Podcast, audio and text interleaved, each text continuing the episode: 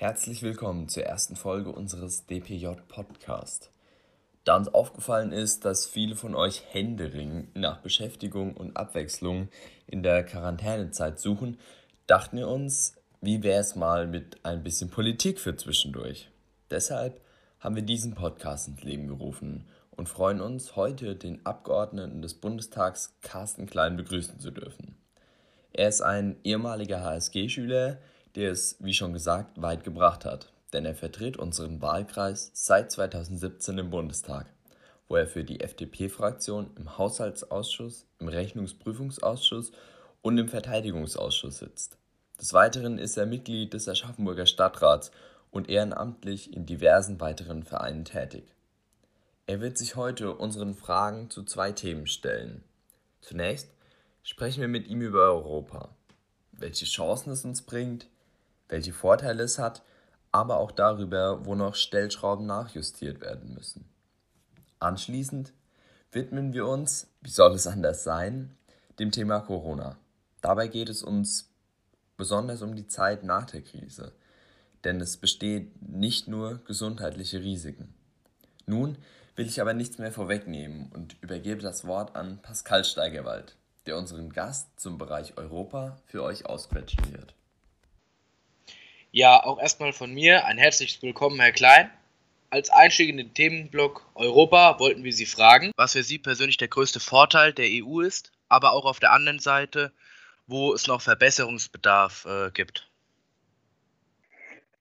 Ich glaube erstmal, dass für uns äh, äh heute die EU äh, unabkömmlich ist. Also egal in welchem Lebensbereich man geht, äh, ob es um das Thema ähm, sagen wir, Reisefreiheit geht in, in Europa, aber auch ähm, die wirtschaftliche Zusammenarbeit, aber auch die im Bereich von Wissenschaft und Bildung.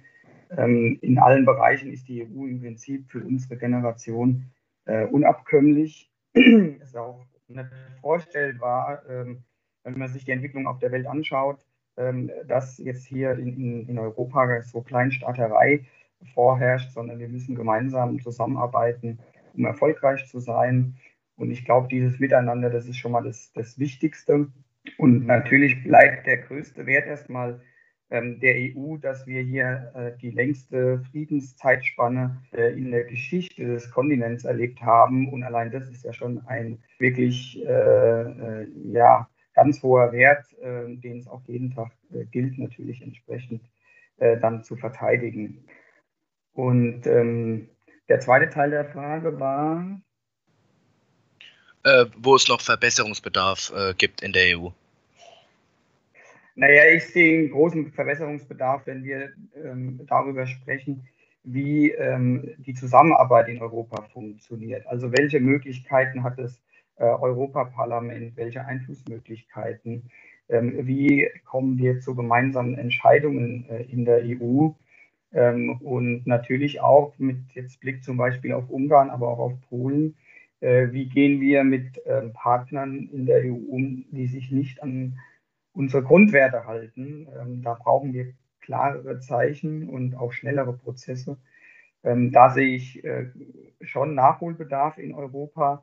Und vor allem muss Europa äh, die großen Probleme von Europa lösen und sich nicht im Klein-Klein verlieren. Okay, danke schön für diese Antwort. Äh, als zweites, weil Sie es ja auch gerade schon erwähnt haben, die Zusammenarbeit äh, in Europa. Da haben wir uns als Frage vorgemerkt, wie und in welchem Ausmaß arbeiten Sie mit Parlamentariern aus Brüssel oder anderen europäischen Ländern zusammen und funktioniert diese Zusammenarbeit auch gut?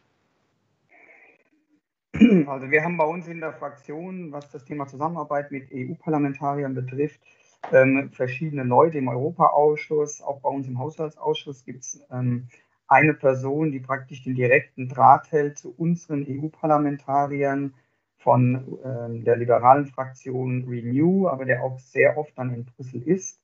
Ich selbst war jetzt dieses Jahr an äh, der Parlamentarischen Woche in Brüssel, wo von allen Mitgliedstaaten von den Nationalparlamenten Parlamentarier teilnehmen und auch vom EU-Parlament und gemeinsam sich über verschiedene Themen austauschen. Ähm, es, also es gibt einen, einen äh, permanenten Austausch äh, mit ähm, Parlamentariern ähm, der Europäischen Union, also nicht nur mit denen vom EU-Parlament. Ähm, ich würde mir aber wünschen, dass wir auch zwischen den Ausschüssen, also jetzt bei mir der Haushaltsausschuss, dass wir da ähm, ein, also einen permanenteren, einen regeren Austausch äh, hätten, als wir das momentan tun. Okay. Ähm, als drittes wollte ich Sie, hatte ich eine Frage zum äh, Brexit, da man aktuell nur sehr wenig über diesen hört, obwohl er ja noch nicht endgültig vollzogen ist. Was ist der aktuelle Stand der Verhandlungen und mit welchen wirtschaftlichen Auswirkungen müssen wir hier auch in Deutschland rechnen?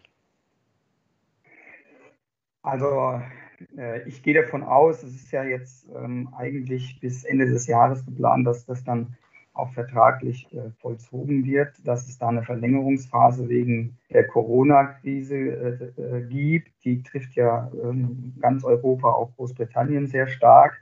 Äh, nach wie vor ähm, sind ja die entscheidenden Fragen noch nicht gelöst.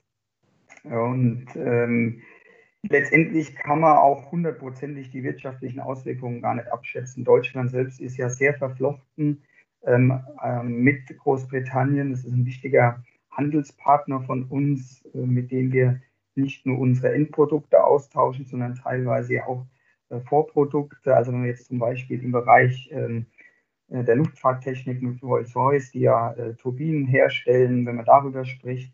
Also es gibt hier enge Verflechtungen und ähm, da wird es äh, spannend sein natürlich, wie wir möglichst den, den, den wirtschaftlichen Schaden gleich, äh, klein halten. Es wäre schön, wenn man da zu einem Freihandelsabkommen äh, kommen würde mit, den, mit Großbritannien.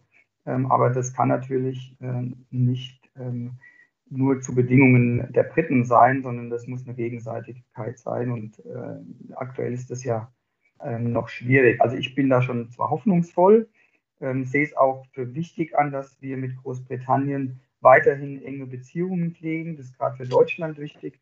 Ähm, aber natürlich äh, muss es nachher auch eine gemeinsame Lösung äh, geben, die zum Vorteil von beider Seiten ist. Auf jeden Fall. Ähm, dann als nächstes, weil Sie es ja auch schon angesprochen haben, zum Thema Ungarn. Könnten Sie unseren Zuhörern kurz erklären, was der ungarische Ministerpräsident Orban mit seinem Notstandsgesetz erreicht hat und wie Sie dazu stehen.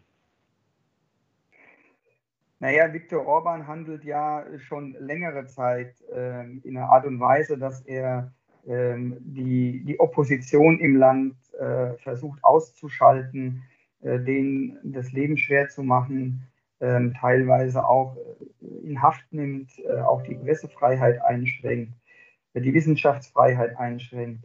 Ähm, das sind alles ähm, Entwicklungen, die schon vor der Corona-Krise höchst bedenklich waren.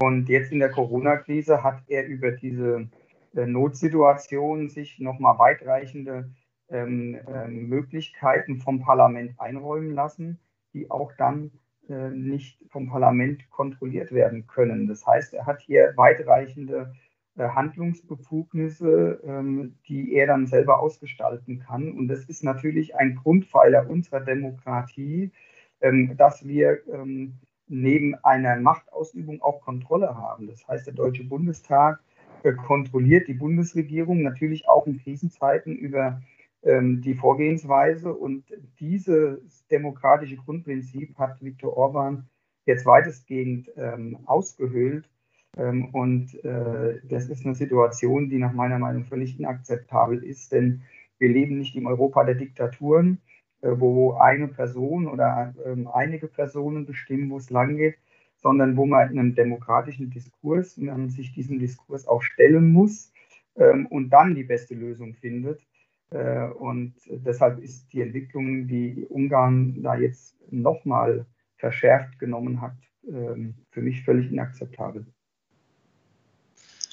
Okay. Und äh, als letzte Frage hatten wir uns äh, mit der Europa, mit der letzten Europawahl äh, beschäftigt und da war es so, dass 45 äh, Prozent der Bevölkerung Polens für an, eine anti-europäische äh, Partei gestimmt haben. Im Ungarn war es ja sogar mehr als die Hälfte. Aber auch in westeuropäischen Ländern wie Italien und Frankreich lässt sich ein Aufwärtstrend dieser Parteien äh, beobachten. Welche Risiken bringt dies mit sich und wie sollte man diesem entgegenwirken? Ja, wir haben leider in Gesamteuropa, äh, ist ja auch in, auch in äh, Frankreich, äh, auch in Deutschland, ein Zunehmen von ähm, anti-europäischen Parteien wie der AfD zum Beispiel in Deutschland, die auf Nationalismus setzen, ähm, die äh, so tun, wie wenn äh, wir durch die Europäische Union in erster Linie Nachteile hätten, keine Vorteile. Und äh, ein zentrales Problem ist für mich in dieser Debatte, dass auch die nationalen Regierungen, also Bundesregierung, die Politiker hier vor Ort oft ähm, die Probleme nach Brüssel schieben und sagen, das kommt aus Brüssel, obwohl das gemeinschaftlich entschieden worden ist. Wir müssen also zum Ersten ähm, auch dann, wenn Entscheidungen getroffen sind, äh, die auch ähm, gemeinsam vertreten und dann nicht die, die den schwarzen Peter hin und her schieben.